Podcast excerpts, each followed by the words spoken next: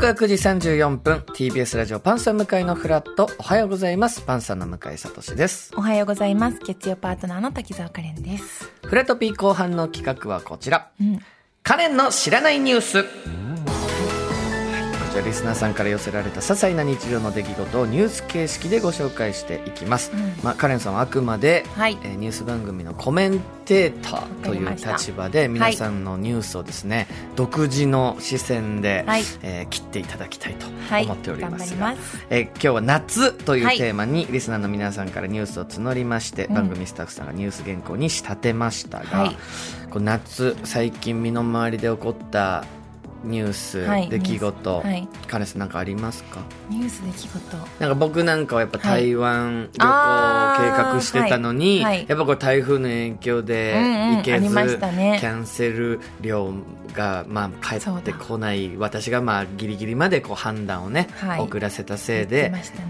30万円丸々失ってしまうというでも出来事は熱海にあそうです。合流熱海で合流して とりあえず金を使いまくるというすごいです。えー出来事ありましたが、はなんでしょう。でも私はなんかそんなダイナミックなことはないんですけども、はやっぱりその私どうしてもこの夏お祭りに行きたいんですよ。いやーいいですよね。それが本当に今の夢で、はい。でなんか昨日とかもお祭りがどこかでやってないかとか暇さえあれば調べるようにはなってるんですけども、はい。やっぱりその調べたことにより、はい行った気になってしまうっていうのが怖い。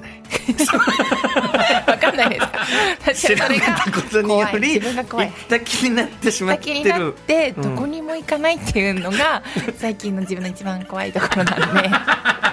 ちゃんと行きたいって思って調べてるはずなのに、うん。なんかまだ花火も見れてないしなるほど。お祭りも近所のでもやってるのにまだ行けてないっていううん。事件は起きている。起きているのか 起きていないのか何も起きていないっていう話でもあるんですけどだから皆さんのちょっと夏のニュースをちょっとしっかり我々も聞いてね教えていただきたいと思います、では参りましょう。まずは最初のニュースです、ラジオネームごまふあざさんからのニュースです。8月1日、ごまふあざさんが乗っていたつくばエクスプレスに雷が落ちました。ドンという衝撃とともに走るスピードが落ち、一時的に停電。徐行運転で次の駅までたどり着きましたが、その駅で全員降ろされ、違う列車に乗り換えることになりました。ゴマフアザさんは二度とない貴重な体験で、鉄道会社の方々に感謝とのことです。はい、本当のニュースが飛び込ん 大々ニュースじゃないですか。で知らなかったですけど。えこれも今回は全部本当の話もちろんです。嘘を見破るじゃないですよね。本当のリスナーさんの体験、えー8月1日。まあだからここ最近ももちろん台風ではい。風の影響でとか雨の影響でとかって新幹線で8時間閉じ込められましたなんていうニュースは本当にありましたけはどこのつくばエクスプレスに雷が落ちたというでその実際に乗客はい。だったという。すごい二度と経験できないな。いようなますし。まあもちろんだから無事だった皆さん無事だったと無事だからこいれ書いうことなんでしょうけど。いやここでまずすごいなというポイントをはい。いくつか整理していきたいと思うんですけあども、お願いいたします。はい。まず、はい。ゴマフアザラスさん。ゴマフアザさんね。さん、はい、ゴマフアザさんは、はい。なんと最後にはい。二度とない貴重な体験ではい鉄道会社の方々に感謝とのこととです。締めくくってますとね。締めくくってるっていうことがこのニュースの一番の大事なところで ここですか。雷が落ちたとかじゃなく、はいもう最終的な文章こここが大事。な、な、なぜでしょやっぱりはいこの8月皆さん大苦労されたと思います、う。もう気象の影響は非常に大きかったですね。大きかったですし、うんそのやっぱ向井さん目の前にいる向井さんも、まさにそういうこと起きてま起きてたし先ほどの台湾旅行の件も台湾旅行の件もあったし、この前もたくさんの新幹線がはい。止まりました。止まりましたし、はい。その時に人がまず思うことは、うんなんで動かないんだよという電車へのその嘆き。がやっぱあまりにも多いんですね。はい。恨みにも近いものになっちゃいますもんね。でそんなことをしていたら人と人が今度ははい。目が合ってしまって、同じ怒りを持った目,、目合わせた人たちが今度その合わせた同士が目線で喧嘩をし始めるんですよ。で目線で喧嘩をすると何が起こるかというと近づく。で近づいてそその工程いりますか？近づく。近づく。そんな細かく区切っていきます？目が合う。近づく。近づく、はい。そしたら何見てるんだよと今度はなるほど。乗り物への怒りが人間から人間へのこう伝わりになっていってしまうんですね。はい。で私がそこで一番怖いなと思ったのが誰のせいでもないんです。もちろん。そそうなんですこれって。はい。空のせいせいっていうのもかわいそうだけど 空にも。まあその我々にはどうすることもできない。できないんです。だっはい。てそれが自然と生きていくという地球に生まれた私たちの責任ですからなるほど。そんな時うん。にやっぱり何かなものに当たることってすごい簡単な方法でもあるんです。なるほど。電車をムカつく。もう乗ってやらないぞっていう強気になる、でなんだったらその鉄道会社の方に怒っちゃう人もいますよね。どうなってんだ？っていう。はい。その気持ちももちろんわかるんですけども、はい。この方はそれを怒りではなく、うん。その喜怒哀楽だったら喜怒哀楽だから待ってください。これどこれどこに当たりますか愛がはい。悲しいですね。だから悲しい方ですね。はい。で喜は何です喜かぶですね。あ喜怒哀楽知らずに、すごい人ですね。喜とが起こるから。だから「怒」と「愛」をなくした2つの感情が、はい。この方には今宿ったんですよ。なるほど。って思うとこれは広めてほしいです。この感謝。この体験になった時に、やっぱこの締めになかなかならないってことですよね。二度と乗ってやりませんっていうのを私は待ってたんです 待ってたって言われてしま予想しうんで、てた。はい、つくばエクスプレスさん、はい。かわいそうだなって思っちゃったんですけども、この方は鉄道会社の方々にご感謝。っ確かに。こんな経験できなかった。てっていう,、ポジティブな方にこう頭を持ってったっていうところがやっぱこのニュースのすごいとこなんですね。この方だって予定があっただろうしこの方だってお仕事に間に合わなかったかもしれないごまふあざさんは、はい。だけどそれを怒りじゃなくて一度もきっとこの先経験できない方に言ってくれたので、うん。この方は成長します これからも なるほど。考はいえ方、人間としてすごいのでそこがこのニュースのポイントなんであったとね。雷もだから怒られずに済んだし確かに。誰もがこういう方だったらもしかしたらもうちょっと平和に電車も動き始めるかもしれうません、ーん。いや、こう捉え方の、まあ、ごまふあざさんの凄さすごいが際立ったニュースだったということはいですね。これぽいといはいこれは広めてほしいですなるほど、わかりました。それでは続いてのニュースです。はいラジオネーム、つくばなさんからのニュースです。